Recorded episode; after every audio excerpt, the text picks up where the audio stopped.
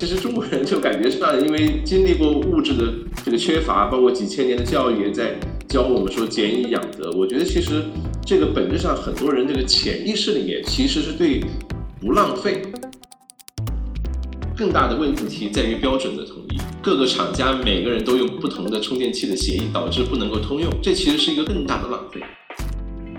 对于很多廉价的这个衣服来讲，它不是说。再二手销售一遍，而是反而是把这个二手的东西回收了之后，然后制成原材料，这样的方式可能是更好的再利用的方式。大家会普遍觉得二手这个东西就是刚才说的脏乱差的东西，事实上是只有有价值的东西才有二手的价值。其实它并不是只有一线城市的年轻人会买，它恰恰是一线的供给输出到。一线的年轻人，或者说是二三线的这个城市的人里面去。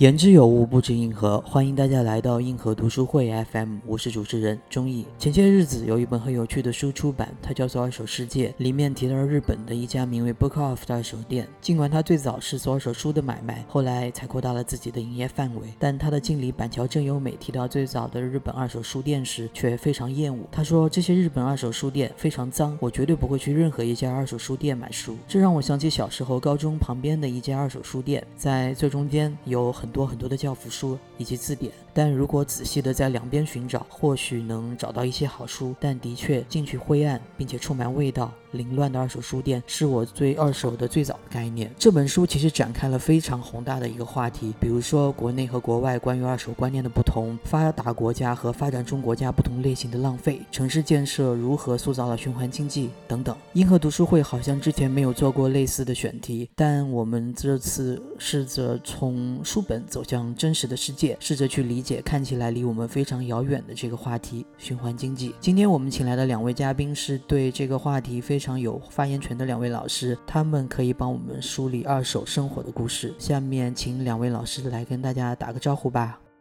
大家好，我是转转的 CEO，我叫黄伟，很高兴今天能够跟大家用这样一种方式来做一个交流。谢谢黄老师，童老师。大家好，我是童庆，来自于清华大学能源环境经济研究所。目前我还担任联合国政府间气候变化专门委员会排放因子编委会委员，以及联合国气候变化框架公约缔约方温室气体清单的审评员。嗯，我也是咱们国家首批温室气体管理国家标准的主要起草人。目前呢是在这个减缓温室气体排放领域积累了一些研究经验，也非常高兴有机会和大家一起分享我的相关经验。谢谢。嗯，其实，在说到这期的选题的时候，我有一个观察，这其实也是我们自己前两天做过的一个选题啦，就是很多人现在都感受到过度包装的风潮啊，很多时候我们会买一些非常简单的物品，比如说化妆品，然后或者说是一些嗯奶茶，会有一种套娃式的豪华包装，甚至让你有一瞬间觉得是不是拿错了包裹或者快递。那这个可能也是一个缩影，它显示出了一种不可能有的丰富，但是呢。也好像体现出了一种匮乏，一种价值的混乱。两位老师从你们自己的角度来是怎么看待这种现象的？因为童老师不是也是在学校里面也和学生有很多接触，然后黄老师也和你们身边的人有什么样的观察？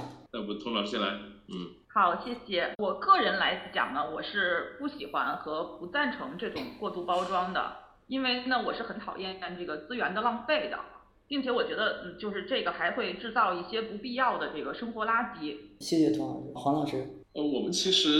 觉得就是。我们是做二手交易平台的，然后呢，我们自己也把自己定为一个循环经济。我们自己认为，就过度包装这件事情，从我自己角度来讲也是非常不喜欢的。以前对吧，月饼的这个过度包装，其实有很多人在抨击。其实，在这一点上面，我倒是觉得有一个有意思的观点，其实是什么呢？其实我认为最近在提出一件事情，提出一个口号，叫做消费但不浪费。就这个话题，我是觉得其实中国人脑子里啊，或者说骨子里本身。对于浪费这件事情，其实是有一种天然的排斥感。就我觉得这个其实是很有意思的一个感受啊。其实他这种感觉是有点入在中国人这个骨子里，这个民族这些人这个里面。比如像我经常举一个例子，就是我们中国人可能去到洗手间里面看的那个抽纸，对吧？我们可能只抽一张，但我们知道老外的习惯是叉叉叉叉叉，就抽很多张，对吧？其实中国人就感觉是因为经历过物质的这个缺乏，包括几千年的教育也在教我们说俭以养德。我觉得其实这个本质上很多人这个潜意识里面其实是对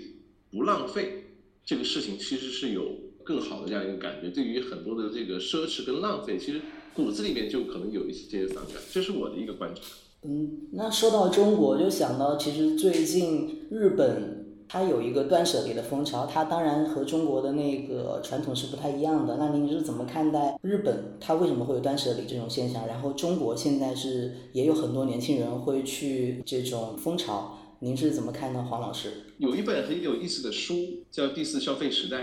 那里面呢，其实，在讲日本的过去的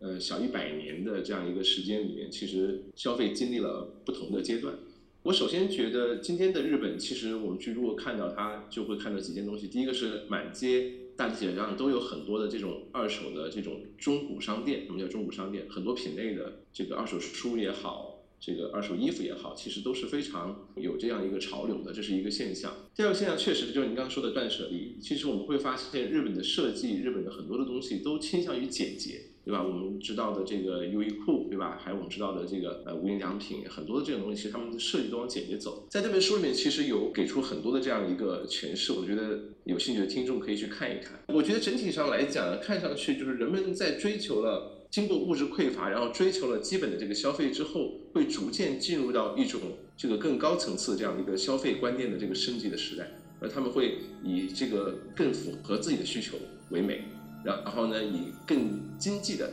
更简洁的这样一个需求为美。我觉得这其实是一种大众的审美观念的一种迁移跟变化。我自己认为中国也在走这样的路，特别是在城市里面，特别是在年轻人的呃心目中会出现。这样的一些风潮，我们也看到我们很多的用户现在开始，而是越来越年轻的用户越在意这种简洁的这种东西吧。当然，中国也有一些特殊的地方，因为中国是一个国土面积非常大，然后我们的城市的这个一线城市到四五线城市也是不同城市的消费力都不一样，所以今天我们能看到不同的城市之间也呈现出了不同的这样的一个消费的风格啊。年轻人大城市可能是一种，那我们能看到四五线城市可能他们还在做某种程度上的这个消费的这个升级，不同的城市会呈现出不同的消费时代的这样一个一个状态。嗯，谢谢黄老师。其实您刚刚说到关于设计的一个理念，之前有一个新闻是苹果决定在他们新产品里面不加充电器，国内很多的电子厂商也开始精简自己的配件，然后也开始在升级自己的包装。两位老师对这样的趋势是怎么看的？因为很多人说，像这种手机厂商啊，或者说是电子品牌，他们只是在做姿态，一个充电器有那么大的影响吗？我觉得这个包装。精简是非常好的一个做法，但是必要的原厂配件儿是不是还应该保留呢？因为现在也有的时候我们会看到那种比较吓人的报道，就是说这个因为使用劣质的充电器啊，或者是那个电源线有什么问题，它不是那种原厂的，然后会引起火灾。我觉得这个安全性可能也是我们需要考虑的，就不能够。一味的去追求这种去减量化，黄老师，对，是的，我也赞成这个童老师的观点啊。其实你可以看到，国内这个有很多人消费者他是不一定买这个账的。小米其实推出了一个减充版本，但是它同时也有一个就是带充电器的版本去给消费者去选择，这可能更符合中国消费者的一种选择。如果从事实的角度来看，确实苹果讲的这个点在某种程度上是正确的。电子的产品更新换代非常快，然后技术也在不断的这个去提升。那我们现在充电可能从五瓦到到十瓦，然后到二十多瓦，对吧？然后到这个现在有一百二十瓦、一百五十瓦，其实他们也在不断的去推陈出新这样的一个状态。事实上，就是可能每个人家里都有很多的这种小的充电头，某种程度上确实是有比较大的的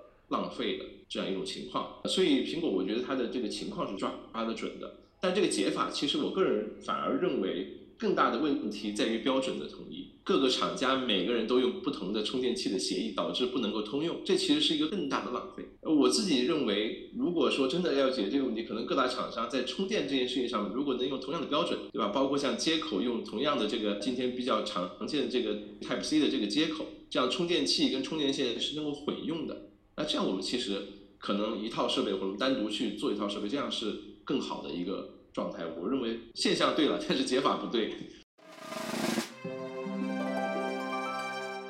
那童老师刚刚那个，您说到您自己是研究关于碳排放的。方向，我们也常常在新闻里面听见碳排放和碳市场这样的词。刚刚黄老师也说，我们现在很多事情最好如果有一个统一的标准的话呢，大家执行起来会更方便，而且对于环境来讲会有很多的便利。那您能不能说说您的研究？这些碳排放啊，它离我们的生活其实看起来特别的遥远。如果有人问您，碳排放和我们个人的生活有什么样的关系？我为什么要去关注某个国家排放了多少多少碳，或者说是它是它的基经济和碳排放有什么关系？那您会怎么样去跟他解释呢？好的，那我现在呢就给大家科普一下碳排放的原理。我们现在其实对于碳排放的定义呢，它可能是会有狭义和广义之分。目前狭义的碳排放呢，就是仅指这个二氧化碳这一种温室气体的排放，而广义的碳排放是指全部温室气体的排放。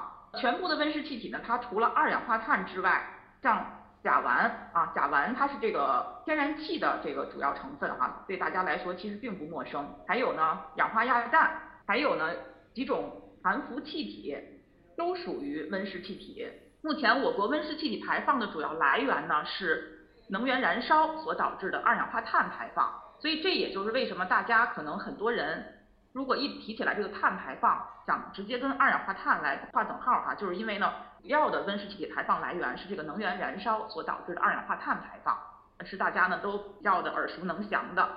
其次呢，它在联合国呢被称为工业生产过程和产品使用的排放。温室气体排放其实是与我们每个人所参与的生产和生活的活动密不可分的，而且不只是我们一些。在职的哈工作人员、劳动者，即使是退休的老人和小朋友，咱们的很多活动也会导致温室气体排放。比如说，咱们在家做饭、洗澡，都会涉及这个能源燃烧的排放。我们使用的冰箱和空调呢，会涉及工业生产过程的排放。因为呢，我们的这个制冷剂是含氟气体。此外，咱们平时使用的这个电力哈，咱们这个离了电就是一片黑暗。它也会对应发电厂所这个产生的这个能源燃烧的排放，主要就是这样的一个情况。嗯，就是您刚刚说到，不管是老人或者是孩子，还是工作的人，其实都是不断的在有碳排放。怎么讲呢？就是他们也都参与到这个过程当中。中国还有其他一些国家有没有什么相关的比较，或者说是数据？还有您的观察，能不能再说一说，延展一下？我们国家呢，最官方的那发布的这个碳排放相关的这个数据呢，它叫做中国的这个应对气候变化国家信息通报。它那个当中呢，会有这个温室气体排放清单。然后这个温室气体排放清单呢，分这个领域排放领域啊，排放原理来做。就像我刚才介绍的，它会包括这个啊能源活动，然后工业生产过程和产品使用，包括这个废弃物处理、农业。和这个林业以及土地利用的变化，这是我们国家呢最权威的发布的这种官方数据。然后呢，也会有一些这个，比如说一些行业的组织啊，或者一些这个企业，像企业呢是在呃刚才主持人提到这个碳排放权交易市场哈，这个呢呃很多企业它如果被国家呢认定是这个重点排放单位哈，它的排放体量比较大，或者属于相关的行业，比如说这个发电企业的话呢。它也是需要在这个全国碳市场当中呢，按照国家给出的相关的这个报告的规则来核算和报告它的那个二氧化碳排放，并且呢接受一个第三方的机构的这个核查。其实对我而言，今天讲的这个话题里面会有很强的。阶层感，这个阶层其实不只是人和人的阶层，还是包括物品的阶层。在那本《二手世界》里边有一个很有趣的观察，就是说关于二手物件啊，它有最完备的记录的其实是二手车，但是其他的物品它的数据是非常非常不完善的。黄老师能不能从您的那个角度来讲一讲，为什么我们就是会出现这样子的现象？然后现在有没有什么改善呢？我大概能理解你说的这个阶层，嗯，呃，我觉得现在整体来讲，就是在其实二手交易闲置的流转这件事情呢，本质上它是一个非常古老的行为，就是以物易物嘛，其实就是大家闲置的，其实它是交易的最早的形式，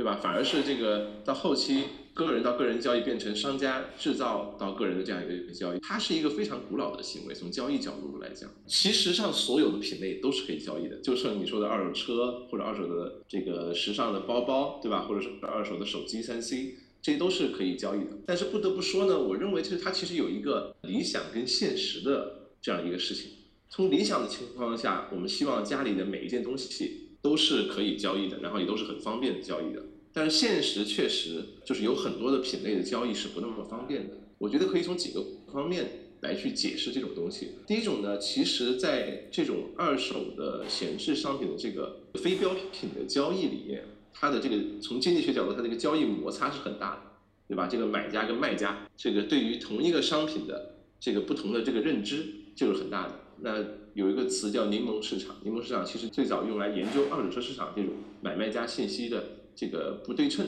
就引出来的这样一件事情，比如像就今天我举举个例子，可能呃有很多人要回收一台手机，我们有人要去这个现场把这个手机取下来，然后放到我们的质检中心里面去质检，质检完了之后呢，再给它整理成这个消费者能够接受的这样样的一个报告，然后消费者看了这样的报告，然后我们的物流再送给他，然后有可能他买完之后他还会退货，所以这里些交易成本其实使得有一些品类不太能够做得好。比如像可能在中国，衣服就目前来讲还是在一个尝试的过程里面。就刚才您说到这个二手书，其实二手书在中国其实也是一个不赚钱的行业。我们自己的这个二手书业务目前还是亏损的一个状态，就是因为书它很重，物流啊很多。所以这第一个点呢，我觉得就是交易成本使得有一些品类没有做得很好。那二手车这个物件的它的客单价足够大，对吧？所以它确实更早的数据，更多的数据就多一点。像二手的包包、二手的手机，现在也在往这个方面去发展，所以这是第一个层面的交易成本带来的这个东西。我觉得大家理想都是好的，但是实质上这个成本会是一个很重要的点。第二个呢，实际上它这个社会还是有一个不同的这个怎么说呢？就是如果从效率的角度来讲的话，确实有一部分商品可能不一定是二手流转最合适的。举个例子，你像以衣服为例，中国的纺织品，对吧？可能最好的方式，对于很多廉价的这个衣服来讲，它不是说再二手销售一遍，而是反而是把这个二手的东西回收了之后，然后制成原材料，这样的方式可能是更好的再利用的方式。就是从效率的角度来讲，就像我们今天知道的这个动力电池的回收，可能对于磷酸铁锂电池跟这个跟三元锂电池它们的这个再利用的这个方式，从经济学的角度，从效率的角度来讲，可能都是。不一样的，所以我觉得这个点也是，就是很多这个品类不同的这样一个，所以整体来讲，我认为大家都有良善的这个，都觉得应该再利用，但是呢，不同的品类它可能这个再利用的方式是不一样的。这其实是我们现实世界不断的向理想冲击的这样一个方式。那从专业的角度来看呢，我们能看到不同的品类也在去做很多的努力。我觉得我们的目标确实是让每个人家里。很多的东西，我们都能够找到最好的方式，把它给循环利用掉。有的呢是可能交给另外一个人去继续去使用，有的呢可能是用原材料再生的这种方式去做。所以这是我们的一个使命吧。啊，您刚刚说的这段话，我有突然想到两个问题。第一个其实就是您刚刚说到，如果说我们能够最大化的利用我们自己身边的物品，然后它其实是可以有一个非常好的效率。那是不是比如说二手经济兴起？有一个说法是，可能会让人们减轻消费的负罪感，反而会去买更多的一手的商品。你有没有被提过这个问题？我觉得应该是有的。您是怎么看这个问题的？我觉得这个从个体上来讲会的。从个体上来讲，就像这个。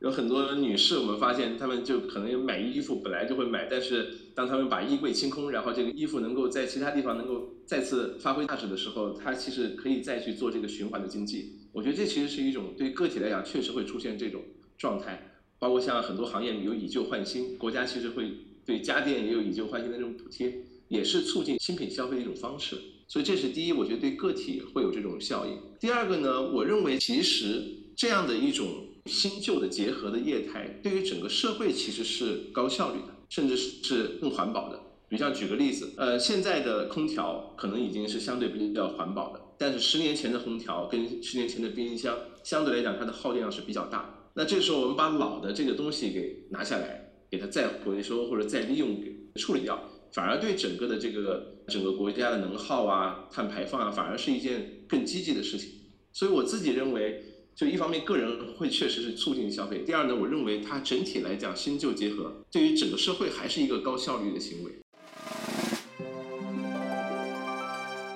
那另外一个问题，其实是童老师可以回答一下。刚刚也聊了很多关于服装行业碳排放的问题。那我们现在只是是我啊，我之前查资料的时候看到了，其实服装中国的服装。行业的碳排放量达到了两亿吨，然后超过了三 C 电子行业。我不知道这个数据准不准，但是崇老师可不可以从您的角度来讲一讲中国的这个数据构成吗？好的，我觉得呢，其实哈，我们看起来很多事情可能它最后呢浓缩成为了一个数字的一个形式展现在大家的眼前。其实这个数字的这个大小，它是会跟不同机构。啊，所设定的行业核算边界和数据的来源呢，都会有密切的关系。像我们这次核算的口径是以这个产品碳足迹啊这样的角度来进行的核算。我们是从摇篮到消费者，再说的详细一点呢，就是从这个原材料的生产一直到消费者手中哈，各个的生产和流通环节。所对应的这个碳排放，我们加起来呢，得到的是您所看到的那个两亿吨这个服装行业的这个这个排放量，这是一种碳足迹的这个口径。那它这个呢，我觉得呢，主要是由于这个服装服饰行业的它的产业链比较长哈，它会涉及这个，比如说那个化纤的生产、纺织、印染，还有包括一些有的可能是这个制革哈等等这个。相关的这种流程，并且呢，子行业的这个门类也比较多。然后我们这样最后加总起来得到的这个一个碳足迹的这个角度来看的排放量呢，它可能是超过了这个三 C 电子行业。但是如果纯从这种狭义的工业生产的这个小的行业去看，可能会得到不同的这种研究结果。我认为呢，只要是研究方法客观公正，不去刻意的夸大，或者说刻意的去。隐瞒回避一些问题，并且呢逻辑是正确清晰的，这样的话呢，不同机构出来的这种研究结果，其实都是可以供全社会来参考和评述的。而且大家越关心这个问题，其实呢，我觉得对于社会层面来说也是一件好事儿。谢谢童老师。那您刚刚其实也又说到一个名词叫做碳足迹，能不能稍微延展一下？我觉得还挺有趣的。这个碳足迹呢，其实它可能是更偏重于消费侧的。这样的一种计算方法，就是因为我刚才讲了哈，它叫从摇篮到消费者，就是它还有一种的讲法呢，叫做从摇篮到坟墓。如果说从摇篮到消费者呢，我们就是从这个，比如说服装哈，我们需要一些纺织品啊，一些布料哈，包括呢一些什么纽扣啊这些呀。服装的话呢，它的这个原材料的生产就可能包括了我前面说的哈，它可能会涉及这种化纤行业呀、纺织行业呀，还有印染行业，还有包括塑料行或一些金属的那个制品制造哈，比如说我们那个拉链儿什么的装的配件，它这个产业链就比较长。然后呢，在中间呢，可能原材料经过一次运输，运输到我们的服装企业，然后服装企业。制成的那种成品的服装呢，又再经过物流的运输到消费者手中哈，所以呢，这样来算的这种叫做从摇篮到消费者这种碳足迹。然后还有一种更长的，它去算，就是它那个到消费者手中呢还没有到头儿，它到坟墓呢就指的是这个服装最后被废弃了哈，被废弃了以后呢，我们看看它再怎么去进行这种废弃物的处理，比如说它作为垃圾被焚烧掉了呢，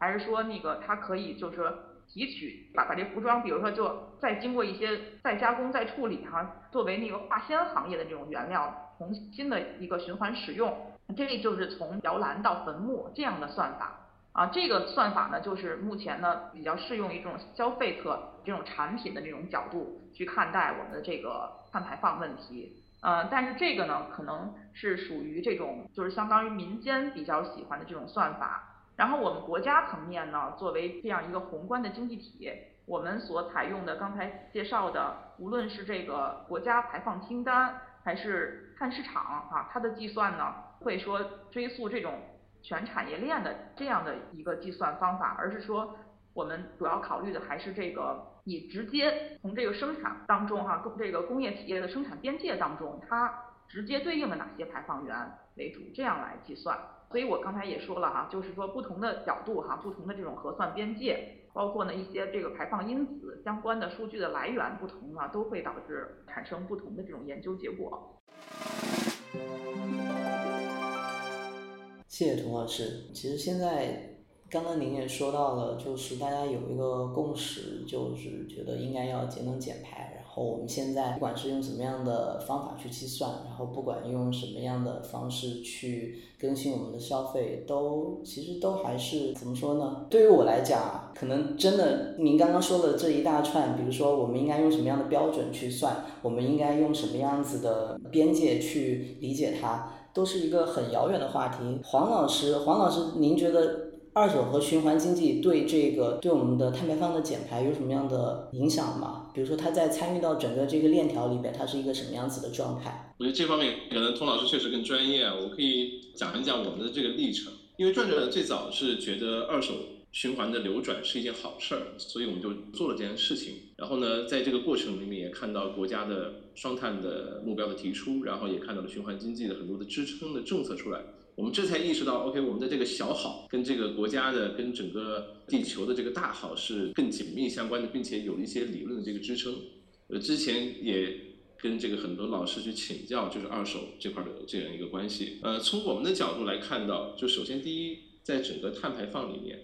我觉得有几个层面的事。第一个事儿呢，它是确实是跟生产跟制造这件事情是有一定的比例是跟这个碳排放相关的。而我自己认为。在生产制造这整个它的目的最终都是消费嘛，所以在整个消费的这样的一个循环的这个里面，如果我们有更多的商品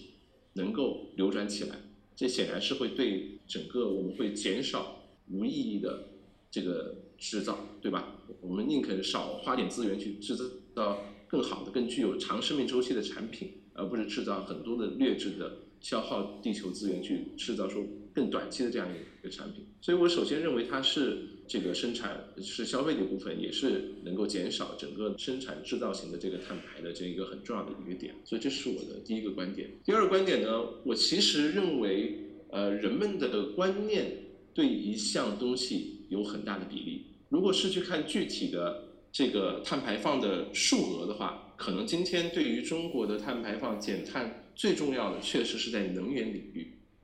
但是能源领域，我们普通老百姓能做的非常有限。它更多的是我们的能源生产，然后电网很多，包括就中间做很多标准，很多这个碳的这个交易的这个相关的这个东西，但普通老百姓是很难参与进去。我们自己对于二手的这样一个有一个观点，就是我们认为二手流转其实是每个人都可以做的碳减排的一个方式。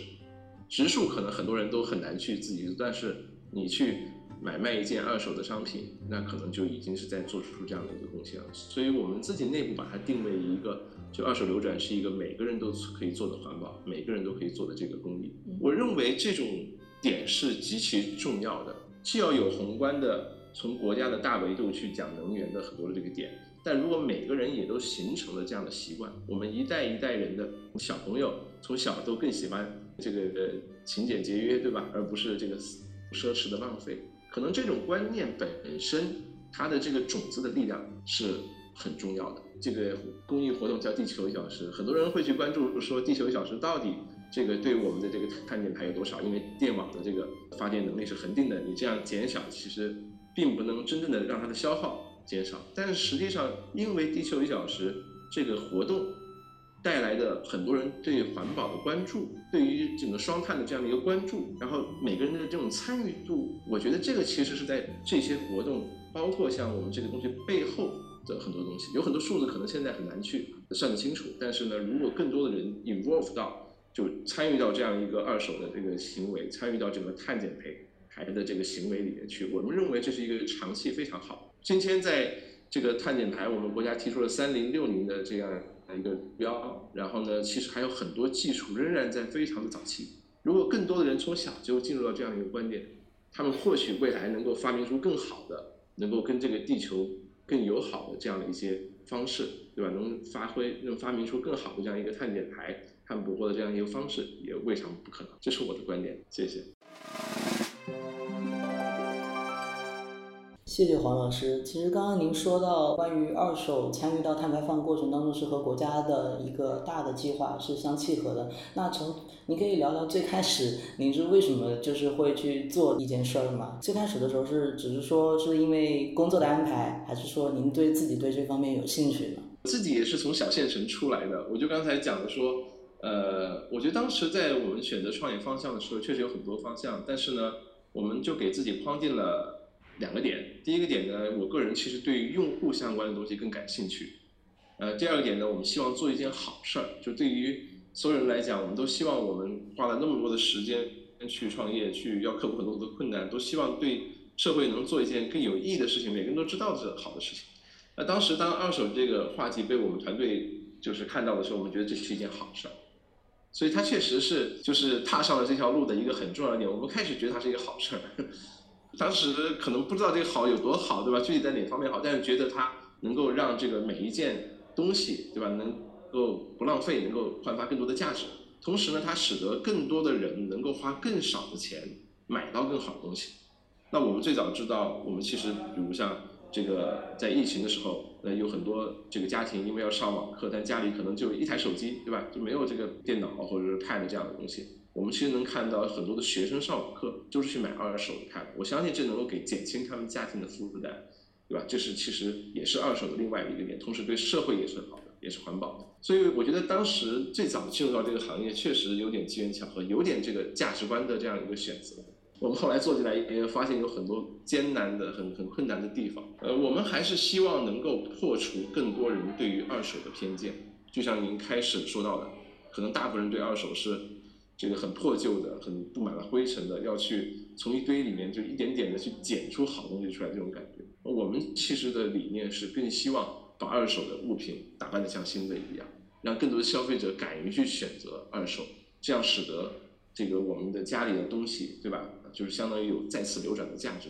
最终使这个循环能够转动起来。就这是我们的一件事情。其实你刚刚也说到，就是你自己是从小县城出来的，然后对这个二手可能也和我之前一样有类似的感觉。不只是我们自己的偏见，还有包括比如说在另外一些国家，他们会觉得二手的这个东西是用做慈善的目光去看它。比如说我可以把我东西捐出去，但是我自己是不会要这种东西的，我是在做慈善。但是呢，这个在中国好像并不是一件常见的现象，对吗？中国是不是还是更倾向于，比如说从实用的角度来讲，我这个手机或者说我这台电脑，然后我要卖出去，那能够换到一些更实际的用处，或者说是节省更多金钱，是这样吗？这个其实是用户卖东西的动机了，就是每年都在做这个用户调研，我们会发现有百分之三十七左右的人卖东西是会考虑到他的第一的选择的原因就是它能够变成钱。就特别是在处理高值的一些商品的时候，比如像手机，比如像这个家里的电脑，或者说是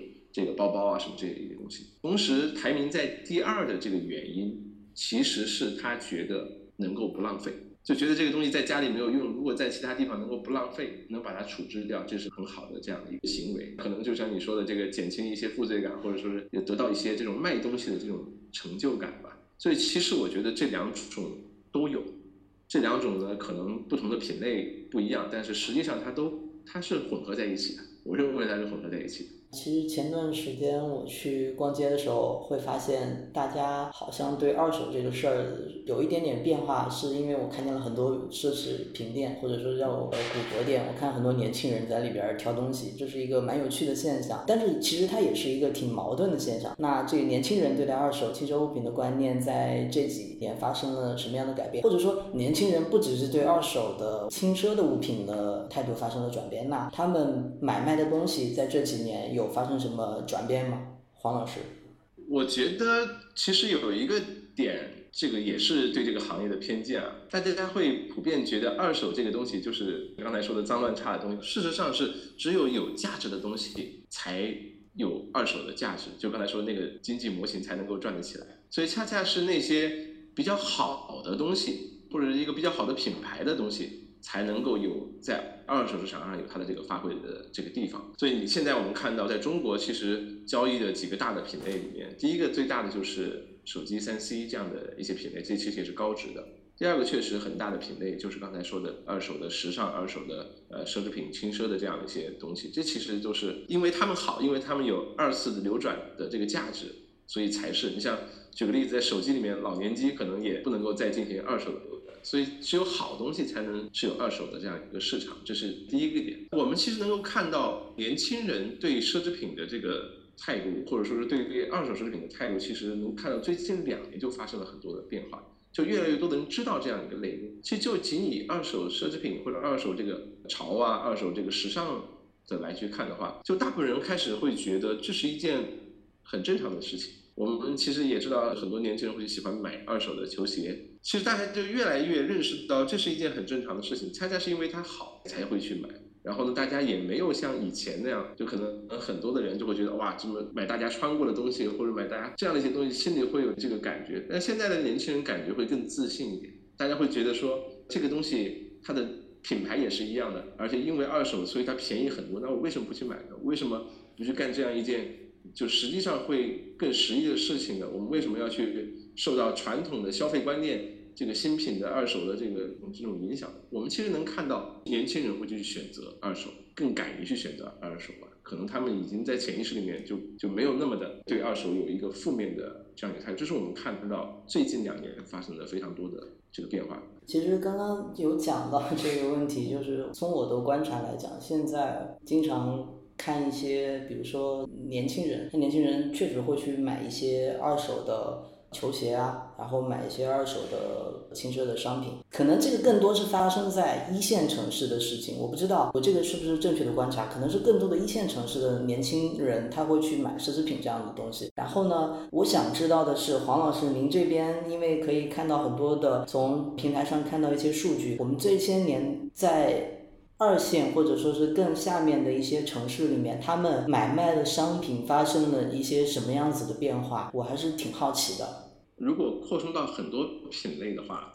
中国可能最大的二手其实是二手的电子设备，二手的手机、二手的这种各种数码产品。换角度来讲，其实它并不是只有一线城市的年轻人会买，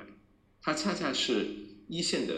供给输出到。一线的年轻人，或者说是二三线的这个城市的人里面去，所以它其实是有一个这个不同的消费的这个层次之间的这样一个流转，我们能看到。所以它其实在我看来，它是一个挺广泛的一个事情。然后就以奢侈品这个品类来讲，确实像你说的，可能一线城市的年轻人他会更更讲究一点，因为可能他们。第一，他们更年轻；第二呢，他们在一线城市也知道有奢侈品，也知道这种东西，他不会是为了追求一个这个品牌或者是虚荣上的东西去做很多东西，但是他又觉得这个东西好，那他也能够有比较新潮的这样一个消费观点。所以，我我其实这个在转转旗下，我们其实有一个专门的品牌叫红布林，它就是在做二手的这个时尚这一块的。其实我们能看到有很多的年轻人的第一件奢侈品是二手奢侈品。他们就可能买到很好、很喜欢的这个品牌的这个东西，但是他用一个更经济的这样的一个方式去买，所以这是挺有意思的一个选择。我自己更认为它是一个全民的觉醒，然后呢，在这里面年轻人是很重要的一个群体。确实，因为它的呃经济价值就是相对来讲它会性价比更高，那所以使得二三线城市的很多消费者，特别是在很多功能性的类目里面，比如像手机刚才这个类目里面，他们其实也是。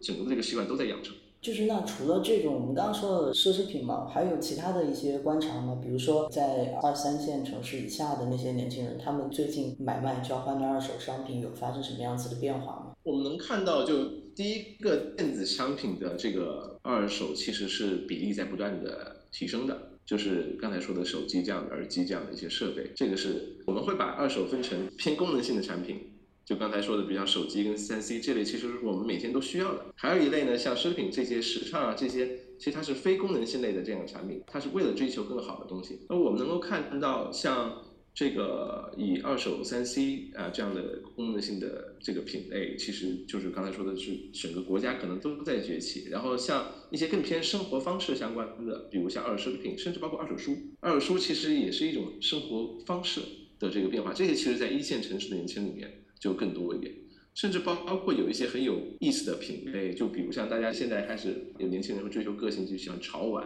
那潮玩的这个手办，对吧？其实在二手市场里也是能够有很多。然后其实有一些 cosplay 的这个汉服，对吧？像这些品类，其实我们自己能够看到，就是在我们的平台上面有更多的这个东西开始交易起来了。因为一套这个品牌的汉服也是很贵的，对吧？他们可能穿完了拍完照之后，又通过二手的这个方式去。做这个再度流转，像包括像 cosplay 的一些这个东西也都是这样子。所以这些东西、这些品类跟年轻人这个群体，就是有一个这种相得益彰的这样的感觉。我感觉他们在不断的这个流转里面，确实让二手变得更更新潮，但是同时也会让这个二手的这个习惯，就是看上去更酷一点。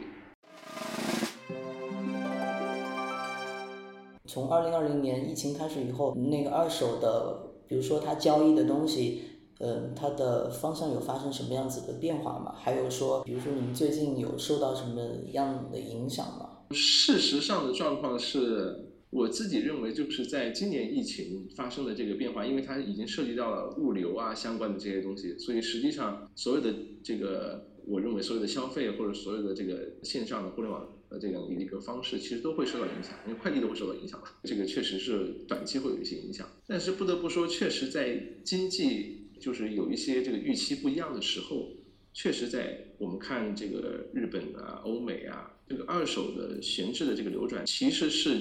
我们的居民一种新的这种一种方式来缓解他们生活的这样一些压力一种方式。他们可能会去买更便宜的二手的东西，也可能是因为这个流转的开始考虑家里的哪些东西能够诶把它变成钱。所以确实从日本跟欧美的这个角度来看。二手它是一个帮助居民去跨越周期的一种新的生活方式，所以我们自己认为短期可能对我们来讲，跟所有的行业一样，我们都会受到很多的这个不流通的这样一些影响。但是从中长期来讲，我们认为这是一个能够帮助老百姓去让他们生活的更好的一种方式。我们也相信这种方式能够在这样的状态里面能够逆周期的去产生更大的价值。谢谢黄老师，童老师，您是怎么看的？就是最近，比如说在疫情之后，我们碳排放啊，还有包括您的研究方向这边有没有什么有趣的观察，可以跟我们大家分享一下吗？其实呢，因为我是主要研究这个呃工业领域为主的这个碳排放，